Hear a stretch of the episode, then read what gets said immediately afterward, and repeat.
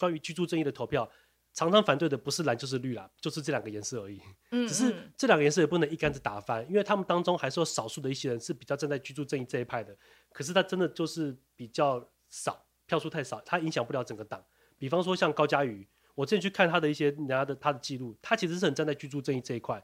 可是他现在就是呃风风雨雨很多，然后声音也不够大，所以他的这个东西就被淡化掉。对，所以民进党还是有人在呃去宣扬居住正义，国民党一定也会有。好了，国民党也举个例子好了，不要说我们不公平。国民党我还真的想不太到。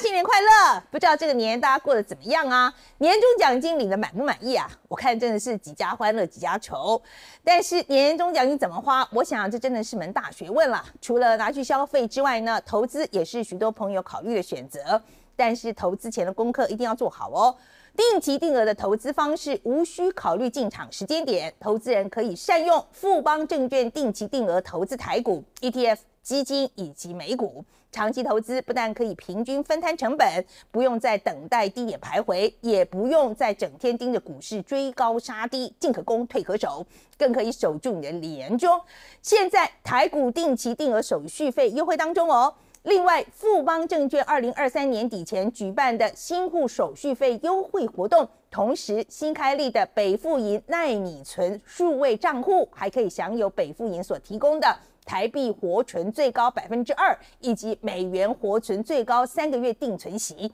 还有客户透过富邦一点通、富邦 e Plus 这个 App 来下单海外股票，手续费依实际的成交金额计收，会享免低消的优惠哦。大家好，我是费奇美。嗨，我是路易莎莎。欢迎收看《匪匪夷夷所思》。那今天的这个阿姨想知道哦，我们请来的客人是 Zack。嗯哎，这个超级防重学员对没错。为什么会请这个 Zack 来嗯哦？主要的原因就是因为呃，我们上次不是访了四位吗？对。啊、就在谈到说这 IMF 啊，不是说这个亚洲的房价一定会崩盘嘛？嗯哼那我们就请了四位来看，讲了他的意见，这样。那嗯他是觉得这是短期现象啦，好、嗯所以绝对不会崩盘这样子。但是我还是不大服气，所以我就决定要有一个 second opinion，我觉得要再多找一个人来谈一谈听听这个不同意见。听听不同意见这样子。然后，所以呢，我们就找了这位 Zack 来。好，来，这个 Zack 的背景我交给路易莎莎来讲好了。其实跟上次的 Sway 一样，就是 Zack 也有非常丰富的房地产从业经验。那他有十几年的生生涯，但他现在退下来了，等于算是开了一个叫做超级房仲学院，有点像是好的房仲的培训班。那他他是 YouTuber，YouTuber，嗯那他的 YouTube 上面。那嗯其实我们那时候这次会找他，其实也某部分也是因为他有非常，他会在讲房地产的时候会把总经的东西考量进来，所以这时候看到的时候就哎、非常有道理，然后想让大家来看看说哎、不一样的意见来说是会怎么讲那个房、嗯房地产这样。我最想知道的啦，嗯好，今天我最想知道的时候，第一个就是，当然就是 IMF 这个这个，他认为说这个房价会崩盘这个东西，是不是有包含我们台湾在内？我想要看看这个 Zack 怎么想这样子。那第二个就是说。啊，我们台湾的问题就是房价过高嘛。我想要知道说政府打房打了这么久，到底是打真的打假的这样子。OK，好嘞，那路易莎莎，你想知道什么？好，两个啦。第一个，我就是不想买房子，我到底可不可以不买？我老的话怎么办？没有房子，我老的话，O 不 OK？不 OK，你会死。太过分了，直接指没有啦，责。没有这第一件事情啦我们我。讲了不算数啦，看看 Zack 怎么讲啦。嗯好，然后呢？然后第二件事情是，这一次上次我们访问 Sway 的时候，平均地权条例还没通过，那这一次突然就通过了。然后听说大家建商都在抱怨，我想知道范姐刚的其中一个问题就是，这次打房平均地权条例到底是打真的还打假的？这么有用吗？这是不是一个万灵丹？对，所以我们就请这个 Zack 这个房仲专家来告诉我们啊，嗯就是政府打房是打真的打假的。然后最后，当然我还是希望他可以给我们想买房子的年轻朋友们一些建议啦。嗯好，来，那我们看看 Zack 怎么讲。好，来，Zack 跟我们的观众打个招呼。嗨，大家好，我是 Zack。那好，来，Zack，我们今天找你来哈，主要是因为我们之前有看到一个新闻啦，嗯就在讲 IMF 呢，他就是说啊，这个他觉得这个亚洲的房价会嗯崩盘。那我想我们台湾也在亚洲里面呐、那我们之前有请思维来谈过这个问题了，我看过那一集对对对，但是我想要请教你的意见怎么样？你觉得 IMF 讲这个东西嗯在台湾有没有可能出现？呃，我看了一下数据哦，IMF 他是说亚洲可能会跌五到二十趴左右，但我个人认为是，就算亚洲房价会崩盘，应该不至于崩盘到台湾，你觉得台湾不会就对了不会。对 OK，好，台湾可能就是稳稳的下修。我觉得嗯原因很多，比方说制度面的问题，然后大家最明显感觉到的应该是升息很慢的这件事。像美国去年开始，等一下我要打断你一下，你说会稳稳的下修，对所以你觉得会下修多少？我认为呢，如果没有什么重大情况的话，大概平均每年十趴左右的下修，然后也许是个五年十年跑不掉。哎，每年跌个十趴左右，跌个十年也很多啊。对，但是可能是到后期会稍微跌缓一点，因为基数变小了。嗯，但我觉得前面三年到四年，每年跌个十趴上下是蛮合理的一个推估。OK，那所以说，我听起来还是跌啊，还是对蛮严重的啊。我觉得 OK 好，那你但是离崩盘可能是有一点距离啦。那你的崩盘定义是什么？好，我认为崩盘至少房价要一年内跌三十趴以上。哦，这才叫做崩盘，所以我们嗯不会出现这种状况。对，但五年跌个三十趴，我觉得对台湾来讲非常的合理的修正，甚至可能还算修不够多。OK，那我觉得这样子好了啦，就是说，哎，有一个这个房产教父严比例严严炳利啊，他说他说如果今年再跌百分之十都算客气了，那你你怎么看？那你觉得这个趋势会走多走多久？哦，其实我非常认同他的看法，因为我讲房市最热的那一年就是二零二一年底到二零二二年初，这七八个月到十个月左右是 Q E 那时候泛滥资金最多的状态。当时台湾这一年来房价涨了三十四趴，所以突然因为资金的关系暴涨了三十几趴。我认为今年开始回到基本面，慢慢往下修，修个十趴到十二趴是很合理的一个数字。嗯，好，那你觉得这一次房价为什么会跌呢？其实我觉得房价为什么会跌，应该要先看它为什么会涨。我发现全台湾百分之九十九点九九的业务员啊，例如说房仲代销或是一般消费者都不知道台湾为什么房价会涨。大家讲的理由可能很多，例如说啊，台湾经济不错啊，因为原物料上涨啊，因为通膨，因为各式各样的关系，这些因素听起来都对。但台湾房价真正会一直暴涨，尤其这二十几年来，真正的关键是在于泛滥的资金。资金泛滥是指大量的资金进入房地产市场，对不对？不是指台湾全体的资金的哦泛滥、都有，都有哦。OK，好，呃，第一阶段可能是台湾本身的，因为两千年初的时候，央行大降息，当时两千年房贷本来从七趴多降到两趴多，一次降五趴，那当时反应还没有很热烈，一直到二零零四年，那时候陈水扁政府刺激了很多那种房地产政策，所以大量的资金就跑到房地产去。我记得那时候我大一，然后爸爸妈妈也是做房仲，他们说房市好的不得了，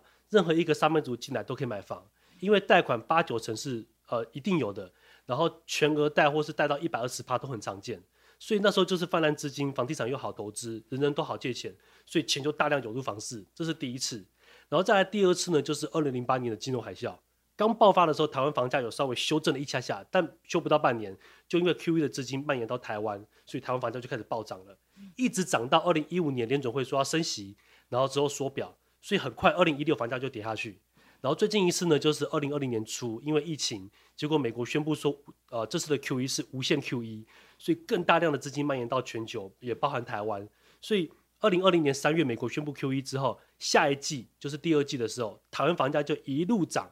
涨到二零二二年的第一季。因为二零二二年的三月的时候，联准会说，哦，我们要升息了，所以三月份宣布升息，四月份的房市就一路冷清到现在。嗯，对，所以泛滥资金的那个涌入跟它的撤离，对房市的明显是影响很大的。OK，好，所以那我懂了。所以这一次这一波下跌，最重要的原因就是这个联准会这个利率往上调，对，把资金抽离了，嗯把资金抽离了，所以说现在那个房市就往下掉了。对失去资金的支撑了。好，那现在美国发生了一个状况嗯啊，就是我最近才看的，他就说美国的状况是这样，它的房价其实没有下来，嗯，它其实房价还是维持的颇高的哦，嗯哈、它其实没有掉下来，但是的确成交量非常的冷。嗯，OK，我想要知道台湾的状况，这个有没嗯有出现？其实这个状况在去年是发生的，没有错，因为这个就是所谓的价量背离的阶段。因为消费者他的想法就是这样，房市这么热，它一定会涨，所以当房市瞬间被资金抽离的时候，他会不晓得说，诶，为什么房价会跌？他还不相信。但理性的买方、懂得买方或是一些聪明的投资客已经撤走了，所以这时候没有交易量。那少数可能搞不清楚的买方，或者是可以说是少数的韭菜，他愿意进去追高，他就会把最新的行情再往上垫一点、垫一点，这就是我们常常讲的价量背离。嗯对。但是在这个阶段，就是这个价钱都是虚的，因为一般的消费者、广大的消费者是不会接受这个价，所以才没有交易量。那这个状况，台湾去年其实也有发生，一直到差不多去年的十二月左右，房价就开始整个往下松动，到今年一月是松动最多的。嗯，好，那所以说你感觉上觉得房价开始往下掉了嘛？啊，我老实跟你讲啊，嗯我自己是房东，但是嗯我同时也是租客。OK，我就是因为我买了个房子，但我没有住在里头，啊这样子。OK，好，这情况有点复杂，不用讲那么多。但是我说实在，我觉得我自己是这种状况的时候，我都会觉得房价跌未必是坏消息，嗯因为我觉得台湾的问题就是房价太高了，不是吗？是没错。所以你你自己听到说台湾的房价往下跌的时候，你觉得这是个好消息吗？我觉得这是好消息，是因为呃，不能说房价跌到让所有人能买得起，但至少这个房价跌到一个合理的数字。比方说，像之前世界银行就讲说，最理想的房贷所得比大概是四到六年左右，但现在台湾平均的房价所得比就已经达到差不多九年，然后台北市更来到十六年多，这这是一个不健康的状态。那这包含就是台湾房价这么高，可是这二十几年来房价大概翻了快三倍，但我们人民的实质所得几乎没有涨多少，所以我认为房价这个东西慢慢下降，让这个所得也要拉起来，去实现这个居住正义才是正确的方向。那要解决这个问题，我们讲这个问题讲了很久，政府也说一直要打房。好了，嗯我现在问你意见好了。好真的我们要解决这个问题，我们认真要解决这个问题的话，要怎么样做？哦，我觉得要做的东西很多很多，但我们可以抓几个重点来做。我觉得最大的第一个就是先解决租赁市场的问题。比方说像范姐，我们都是租客嘛，我们最怕就是房东呃叽叽车车的，嗯问题一大堆，或者是说看你住的不错，哎，我明年就涨房租，对你不愿意接受，那你就滚蛋。对，很多房东都是这个样子，那会导致租客在居住上没有安全感，然后可能又受到房东的气，他就会觉得说，不管怎么样，我一定要想办法买一间房，我就不要再受这个气了。而且大家也常常觉得说，老年人，尤其是七十岁以上的，租不到房子，哦，租赁市场会被歧视，所以大家都会担心，哇，我现在三十岁，万一我四十岁后没有地方住怎么办？我会我会怕哎、呃，我也会担心这个。我真的，会担心哎、因为我已经我五十几岁了嘛，嗯我就在想说，我会不会再过十几年，我真的要租都租不到嘞？是这个是每个台湾人都会担心的事情，连二三十岁的年轻人都会担心。但我觉得这个东西要先去解决，因为这个就是台湾为什么不管房市好房市差，经济好经济坏，买房需求都这么强的根本原因，就是因为大量的呃上班族、大量的年轻人没有居住上的安全感，所以要解决方法就是让租客住在里面呢，要像日本一样，这个租进去之后呢，只要房客不要违约，哦，不要不找租金，不要违法等等的，他就可以天荒地老一直租下去。嗯，那你房东说要涨房租，OK，请拿出你的证据。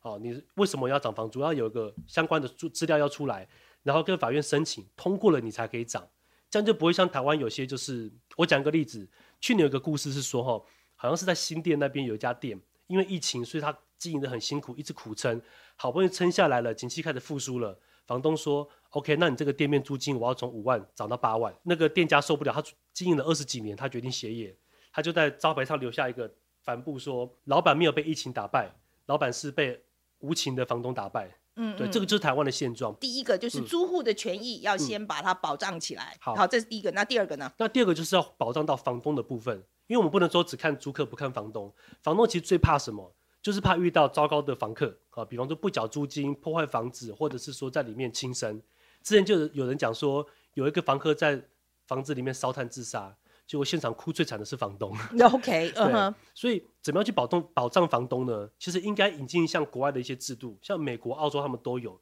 就是一个半官方的制度。哦，那你所有的房东跟房客的评价上面都看得到，就像虾皮一样，你是不是好卖家，你是不是好买家，这边都看得清清楚楚的。那房东呢，如果他是一个比较好的房子，他甚至说可以跟租客要求你要出示财力证明，我要看你的存款，我要看你的工作、你的在职证明，OK 我才租给你。因为毕竟房子是一个这么大金额的事情，那不要说房东或房仲啦，真的没有人看得出来租客的水准怎么样。所以透过这个方式去保障房东的租赁权益。然后当这个东西进入到这个机制之后呢，就由代管公司，就是台湾现在讲的叫做物业管理哦，或是代租代管去做管理。只要房客没有缴房租，那保险公司可以直接介入，房保险公司立刻把这个租金补给房东，然后由保险公司去跟房客求偿。那这样房东就不用担心房子被损坏呀、呃欠缴去催缴这些的问题，管理上也没有什么麻烦，因为代管公司跟保险公司都全部做好了。我觉得只要把租赁市场稳下来，台湾房地产的乱象大概就先砍掉一半了。再来就是政府应该要限制那个资金一直往房地产去流入，因为现在台湾要炒房太容易了。那变的是说，比方说像银行，他们可能银行可能限制我的金额，比方说我一千亿，我应该只能只有三十五趴去贷款到房地产里面。但因为过去两年房市太好，加上银行真的不好做，所以大家就疯狂把钱往房地产里面去丢，疯狂去借钱出去。所以很多本来没有资格、没有能力买房的人，都因为贷款变得好贷了，他就跑去买房。对，很多人买了一个自己根本负担不了的房子，可能东扣西扣扣完一个月剩下一万块的生活费，哦，这些都是不健康的，所以应该去从他的水龙头，就是资金这边去掐紧，不要再让这么多的资金流入房地产里面这样子。嗯，好，OK，好嘞。那我们再讲，就是政府啊，这几年过去的这个管制了，哈，它这个打房里面，我们现在直接问好了，你有没有觉得做的有效的？好了，我觉得我必须要先讲一下，就是说哈，关于台湾房价为什么会涨会跌这件事情，绝对不是某些专家说，因为政府今天说不打房了，所以房价就涨，然后政府现在改口说要打房，房价就跌，绝对不是这样子去影响房价的。我觉得政府最近这几年真的做的有效的打房政策只有两个，一个是房地合一税，房地合一税确实限制了短期炒作这个事情。哦，虽然大家都说房地合一税怎样怎样，讲一大堆它的问题，但这个是趋势。因为全世界的先进国家，甚至东南亚，都会有那种法规去设计说，禁止投资客或是一般民众短期炒作房地产，这是一定要做的。等一下，我觉得需要跟观众解释一下什么是房地合一税。好，房地合一税简单讲就是说，今天如果买卖一间房子，哦，我买了之后卖掉有获利，在有获利的情况下，你的年限越短，你被课的获利就越高。哦，比方说像最近好像是讲说，两年内吧，应该是被磕掉四十五趴。哦，详细趴数我有点忘记了，所以。你持有的越久，比方说十年以上，可能就只有磕个二十趴左右，好，就是鼓励你持有的久一点。那到时候你有赚钱，我就磕少一点。OK，但万一你赔钱，OK，我就不跟你瞌睡。好，所以你觉得这个做的不错？这个没有错，呃，不错，因为确实限制到早期那个短期炒作的状况。OK，嗯，好，那另外一个呢？好，另外一个我觉得就是最近呃推出的平均地权条例的那几个修正案。嗯，但我觉得这个东西有用归有用，但太晚了。OK，这个你先告诉我们他们做了什么？就平均地权条例，这每一个字都听得懂，但是不知道在干嘛，所以可以先跟大家讲一下这个平均地权条例到底做了什么。好，它其实限制东西有很多，但当中大家最 care 也是建商最跳脚、影响市场最大的，就是买预售屋之后以后不能转约了。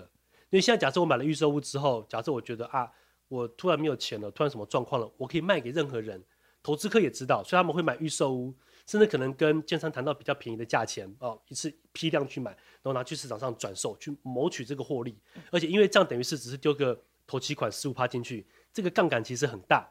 那现在就变得是说，你投资客想要搞这个方式已经不行了。哦，你不，他不准你这样做，不能这样搞了。嗯，对，所以你预售屋想要去转单，不好意思，以后不能这样做。那他怎么做？他预售屋就不能买，就不能卖了。对，你就不能卖，你就你就只能等到它盖起来这样子。对，盖好之后付完全款变成中古屋，你再去卖。OK，好。那建商会跳脚，就认为说他们在卖房子的时候，建商除了卖一般的市市井小民外，投资客也是一个不小的需求，哦，不小的销售量。尤其是很长第一批都是先卖给投资客，因为他们可以拿到比较便宜的价。但如果以后不能转售，投资客无利可图，那建商就等于会少了这一批的需求，你就只能纯粹去靠卖给消费者，所以变成是像建对建商来讲需求会降低很多。嗯，再加上现在房市又变差了，你又来这一下，那建商就会气得跳脚。好。那来来了，我们刚讲的做了好的，嗯，你觉得做最烂的是什么？囤房税哦，囤房税做的真的很烂。对，囤房税就是现在到底要做不做搞不清楚。我现在看起来只有台北市有在推啦，但是它的查核方式、它的认定方式又很模糊，不是很清楚。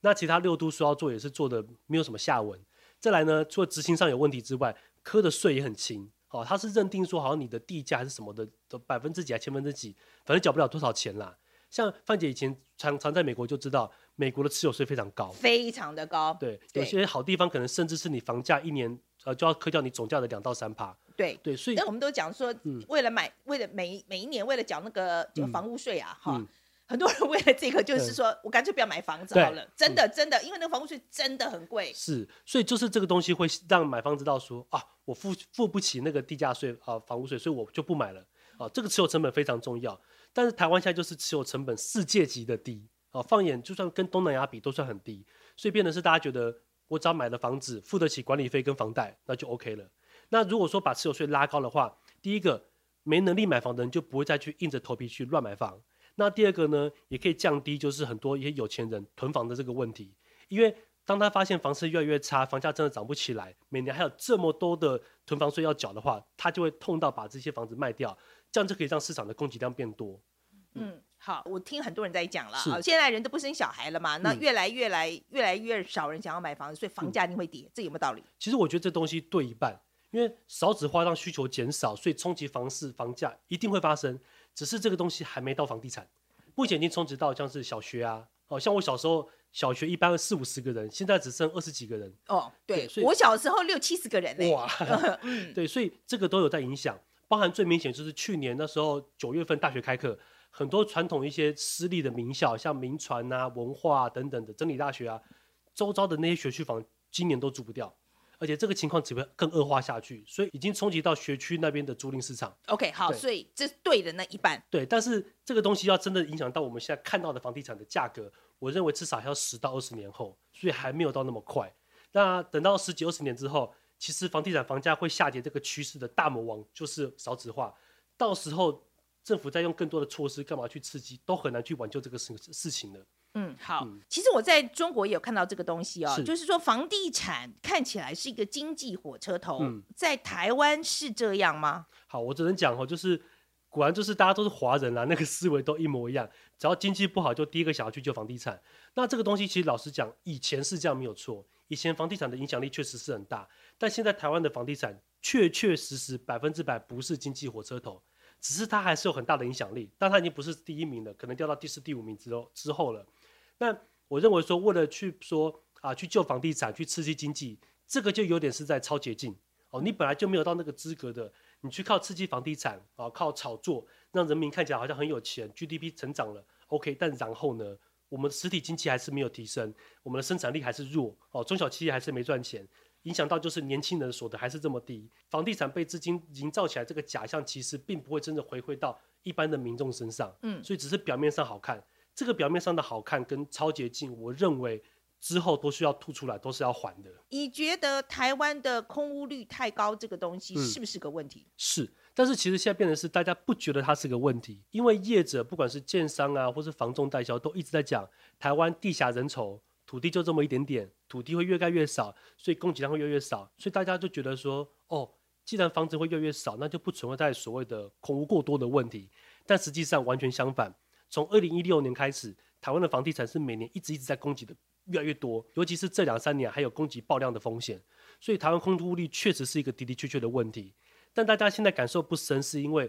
这些的空屋率大部分都是在比较蛋白区，甚至是蛋壳区的地方。市区因为现在大家买不起房，所以还是很多有钱的他可以去自产去抢房子，所以这个我觉得倒还好，对。但是变的是说，因为很多人他囤了房之后，他不拿去出租，导致就是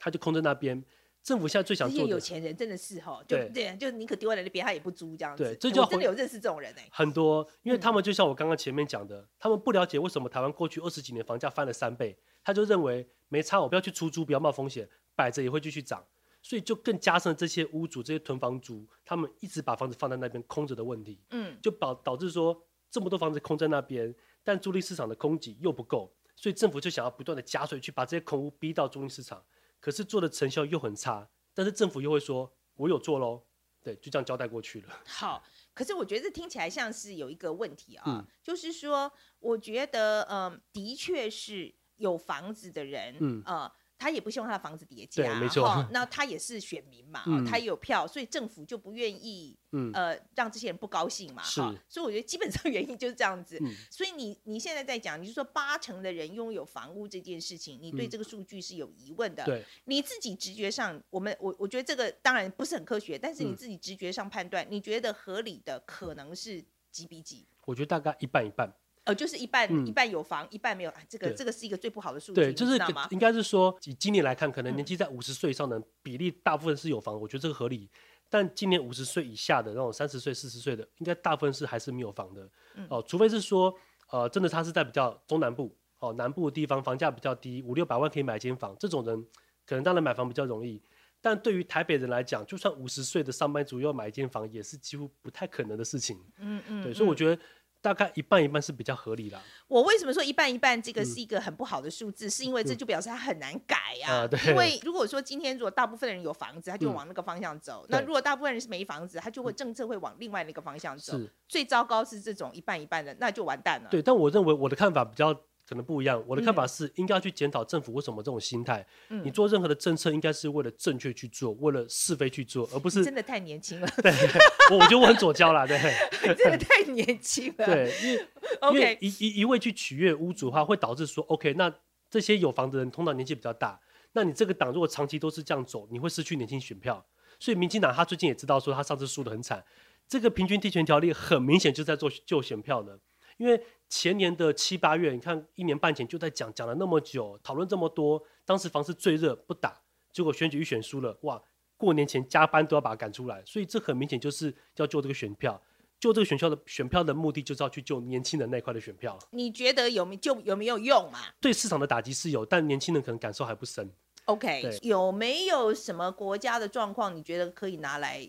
跟我们嗯台湾来做、做个比较的？德国，德国就直接明明确确告诉你说，房地产是一般人的就叫民生必需品，你不能当做一般的私人资产去去运去看待它。像台湾就很简单，为什么房东可以时间到就涨价或者叫你不要走？因为房子是房东的。但德国不是这样，德国认为你只是持有了它，但是它就是一个民生必需品，你不可以去炒作它。如果你炒作或者获利太高的话，还有重利罪。所以台湾必须要从根本去改变房地产在法律上的一个的它的定义。对，如果再当做是私人财产去保护的话，那这个阶级之间的剥削是永远不会消失的。我觉得这个有点困难嘞、嗯我觉得你看哦，有土是有财这句话，我们华人讲了多久了？所以说他把房地产当做呃就财产或甚嗯至投资工具这件事情，我觉得在华人文化里面恐怕很难对很难去除啊。对，因为这对华人来讲就是一个很合情合理的东西，但是对德国人他们来讲，他们就认为说，可是这样不是很不公平吗？嗯，所以我觉得这个思维是需要很长的时间去改变的。所以真的觉得台湾要改变房地产的状况真的蛮困难的，尤其再加上后面政治人物跟财团有这么多利益挂钩，民众又不是很懂，又被这些根深蒂固的观念绑住，我觉得就有点像一滩死水，很难懂。哦，那嗯没关系嘛，那就是像你这种 YouTube 人，大家多大家多出来讲一讲，先嗯跟大家讲一下你的频道是什么，好来。我的 YouTube 频道叫做超级房仲学院，那主要是在分享教业务员怎么做个人品牌，还有一些买房的迷失哦，房仲的话术破解这些主题 OK，避免大家吃亏上当赔到钱。嗯，今天我觉得跟他跟 Zack 谈，真的我就觉得逻辑不错，我我都要去 去看一下这样子，谢谢我觉得蛮不错的。呃，我们有一些那个网友的提问哈、嗯这个部分快问快答。第一个问题就是说，在国外已经流行一段时间，这个流动房型或小木屋款，嗯是不是有可能在台湾建材人工越贵的当下兴起？很难，因为台湾其实重点不是在那些建材的部分，也不是人工，真正贵是贵在地，地太少了。所以一般人就算你可以拿到很便宜的建材，你找不到地去去去改。就像很多人会说住露营车，对，那你要停哪里？就像台北连露，营车都没有办法吗？对我们台湾台北没有地方停露营车啊。哦对，OK 所以关键其实重点是在地，而不是那些建造成本。OK，这个网友想要问你说，你发了不少不动产的分析，嗯那你自己的投资组合是什么？去年有提到曼谷的不动产，嗯那你目前这个这个绩效如何？好，我先讲一下曼谷不动产，我还没有买，因为我还在看，目前还没有找到比较适合的标的。那就在我看标的的过程中，我我本来就是以美金为主，所以我就放在美金里面。嗯结果去年底利率来到四点七，我就想说，好吧，那我曼谷再晚个一年好了。因为在曼谷，你的租金东扣西扣的净租金也没有四点七趴那么高，嗯所以我就想说，好吧，我先放在美金里面，先去收定存就好。OK，对，但我嗯个人未来的派的做法是说，台北的投报率很低，所以台北不适合当房东，我就不适合当屋主，我就当房客就好。那像泰国、曼谷或是其他国家投报率比较高的地方，我就去那边买个房收租，用那边的租金来付台北的房子。比方说台北，我买一间房，可能套房好了，一千五百万，不讲头款，我一个月缴房贷可能就要缴到三四万块，但我租，我现在租屋只要花一万四。对，那我如果我在国外买个四百万的房子或五百万，我一样一个月可以收个一万四、一万五进来，我等于只需要花五百万的成本，我就可以租到台湾这个房子，用那个租金来付台湾的的房租，这是我的规划。OK，那听起来不错啊。对，对，其实这个模式台湾聪明的。对，其实台湾早就在做，只是台湾做法是说，哦，高雄投报率很高，我买高雄的房子，用高雄租金付台北房租，我只是把它从高雄从南部移到别的国家，因为我想分享一个正确观念，就是说，全世界这么大，绝对不会只有台湾适合投资房地产。政府出台的这个房产政策真的有效吗？尤其是很多政治人物本身就有建筑的产业链在嗯背后，他们推出的政策真的对普流大众有帮助吗？他意思就是说，嗯他们打房打真的还打假的啦。哦，我认为就是打假的，标准打假的，做做样子。除了房地合一税跟平均地权条例以外的，几乎都是打假的，都是打给建商看的。然后建商呢，这些业者派、资方派，只要出来喊个痛，只要该一下，然后民众觉得哦好像有效，选票就可以这样安抚下来了。你觉得哪个政治人物或哪个政党目前推出来政策，你觉得是真的嗯有在希望解决这个问题的？哦，我比较少去研究，但我目前看起来，那个民众党跟时代力量确实比较偏向是呃居住正义这一块，因为我们看很多投票记录，关于居住正义的投票，常常反对的不是蓝就是绿啦，就是这两个颜色而已。嗯只是嗯这两个颜色也不能一竿子打翻，因为他们当中还是有少数的一些人是比较站在居住正义这一派的，可是他真的就是比较少，票数太少，他影响不了整个党。比方说像高嘉瑜，我之前去看他的一些人家的他的记录，他其实是很站在居住正义这一块，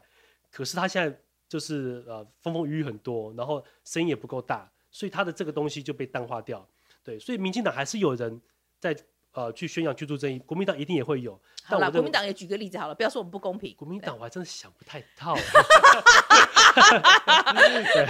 OK，那我现在问，可嗯是真的有年轻的朋友，他真的很想买房子嘛？那你对这些朋友可不可以给一点建议？，好，我讲哦，如果是真的很想买房子、很急的人，我都会给三个建议，就是你只要符合这三个条件哦，不用考虑时间点，就算赔钱赔售你都该买，哦，赔钱都该买。第一个呢，就是你的自用需求非常急迫，而且这个需求只要主观上觉得 OK 就行了。那第二个就是你看到这个房就你有，等一下，我先确定一下，意思就是说我真的很想买自己房子，我这样自己住，就是非常非常强烈这样，子。但是这个理由要有。打个比方，赖什么像什么？好我老婆说的，这样好，算不算就我们就拿老婆来讲好了。OK，假设我住家里，嗯哦，老婆跟妈妈一起住，结果婆媳这问题，天天吵架，天天吵架，对，后来老婆火了，说好，今天你妈跟我你选一个，哦，不然我们就搬出去住。这时候呢，只要买一间房就能解决婚姻问题了。那应该要买。可是买了之后，现在房市这么差，而且这房子可能就老婆想买的，注定就是会赔钱，赔个三百万，要不要买？如果你算算，如果老婆价值超过 三百万，买吧。OK，好好好，这个有道理，有道理，这个例子非常好。来来，对继续。嗯第二个就是说，你遇到这个房子呢，要千载难逢。哦，如果这房子供给量很大、很常见，也没有特别便宜，那干嘛那么急？但如果这个房子真的很适合，像我最常遇到就是说，他工作很忙，又要照顾妈妈，就妈妈现在住的那个社区有一间房子试出了，很久没有试出，那贵了一点你也该买，因为这种房子你之后可能很难遇到，所以你赔钱哦买贵都要买。然后第三个就是一定要负担得来哦，千万不要认为说买房了人生就圆满了，不用吃饭了。买房之后才是真正的挑战，因为你想一下、哦，我买房之前我身上有个几百万，我很有安全感。买房之后呢，住进去两个晚上，发现不对，我没存款了，就会醒来了。然后看到每个月的房贷又比之前的房租贵那么多，开始省吃俭用，就会觉得啊，我是不是做错决定了？所以一定要记得，你在买房的时候呢，我们先不讲头期款，你的房贷本金加利息的支出不要超过月收入的三分之一，这样子你就可以买了，就是符合这三个条件。OK，好，我最后一点我补充一下好了嗯哈。我是真的有朋友啊，嗯就是买了房子之后，嗯终于为了被这个房贷就拖垮，然后就离婚了。啊，真的，我是说真的，所以我觉得大家真的，我觉得尤其这个刚刚讲的这是最后一点哦，嗯要牢牢记住啊。嗯我觉得有些时候你买房子是，比如说为了什么家庭美满啊，嗯或什么的，真的，如果你买了一个你没有办法负担的房子啊，嗯对于整个家庭的压力非常的大。嗯，好，今天非常谢谢 Zack，谈的非常愉快，谢谢。谢谢范姐，谢谢。好，那今今天这个 Zack 来哈，其实我真的蛮感动。快乐这个他呃，他是我们的粉丝，意外发现粉丝，对对对，他真的很很很可爱，这样一进来就是说、哦，他他非常的紧张，因为他常常看我们的节目这样子。嗯然后另外一个是他其实进来的时候一直说他对他的口条。很没有信心，可是我真的觉得我们聊了之后，我觉得口条好的不得了。其实，嗯所以我觉得他他现在其实我觉得他应该要多的是信心，不你就给人家。你就给人家灌了一堆鸡汤，对我没有，我是说真的，因为我我我相信大家听了以后会觉得他其实观点也很好，那嗯口条也非常的流利，而且有这样子提出非常实际的证据在后面。没错，然后他今天讲的，我觉得我印象最深刻的 take away，第一个就是政府打房都是在打假的。OK，好，我我我真的觉得，然后大家呃要下次投票的时候，如果你真的觉得这个议题对你来讲非常的重要的话，请慎选候选人。Make 哦 some noise，对，make some noise，你真的就是去找一个他他讲的对你来讲是是有道理的啊，居住正义啊，哈，政策上可以说政策上是真的是有在有可能会帮你做一些事的人，哈，嗯。我我真的觉得这是第一件事。那第二件事就是说，他也其实有讲到 IMF 啊嗯。的的讲的这个房价必跌的这个东西，嗯哼听起来我觉得，哎，的确，接下来五到十年好像房价接着真的是要走下坡。不一定会真的走下坡，但至少我们可以预测它不会再像以前这样，我是我无脑无脑多一定赢这样子。对，没错。所以说这是呃这两个 take away，然后另外一个是我真的觉得他对年轻人买房子建议讲的也非常的实际。嗯哼，嗯，呃，这三个这这三个点是我觉得我今天印象最深刻我。那好来，那路易莎，那换你讲讲我。承接范姐刚刚讲的最后一点，就是我其实我们在讲说，呃，只租不买的时候，很多时候我们比较像是一个 gut feeling，就是我想这么做，那不一定是个理性的决策。但我觉得今天我最惊艳的是，他提出了一个用投资报酬率来告诉你说，你应该要在投资报酬率的地方买，用这个租金来付，比方说台北这个租金，这是一个非常在商学院或是在我们在进行现金流计算的时候非常务实的做法，这个我非常的觉得很棒。第二件事情，我觉得是这样，很多时候我们在讲打房或是讲房价的时候，我们都是一副哦我就烂我就不要买。但他今天提供了一个蛮有趣的观点，就是虽然你有可能会赔，但是在某几个情况之下你要买，这就像是你有一个症状，然后你要付一点钱，但是这个可以解决你很大的问题。我觉得这是一个蛮好的参考的方式，就是如果你有需要，然后现金流不要超过你的房贷不要超过你月收入的三分之一，这都是非常中肯的建议，我觉得蛮好的。嗯，而且我觉得就很容易记得嘛。嗯 OK，大家对于这个的这的讲法哈，如果有什么看法的话，都欢迎留言告诉我们。啊，如果喜欢的话，记得要帮我们干嘛按赞、订阅、分享，都内。？Yeah，OK，、好，今天到这边为止，谢谢大家。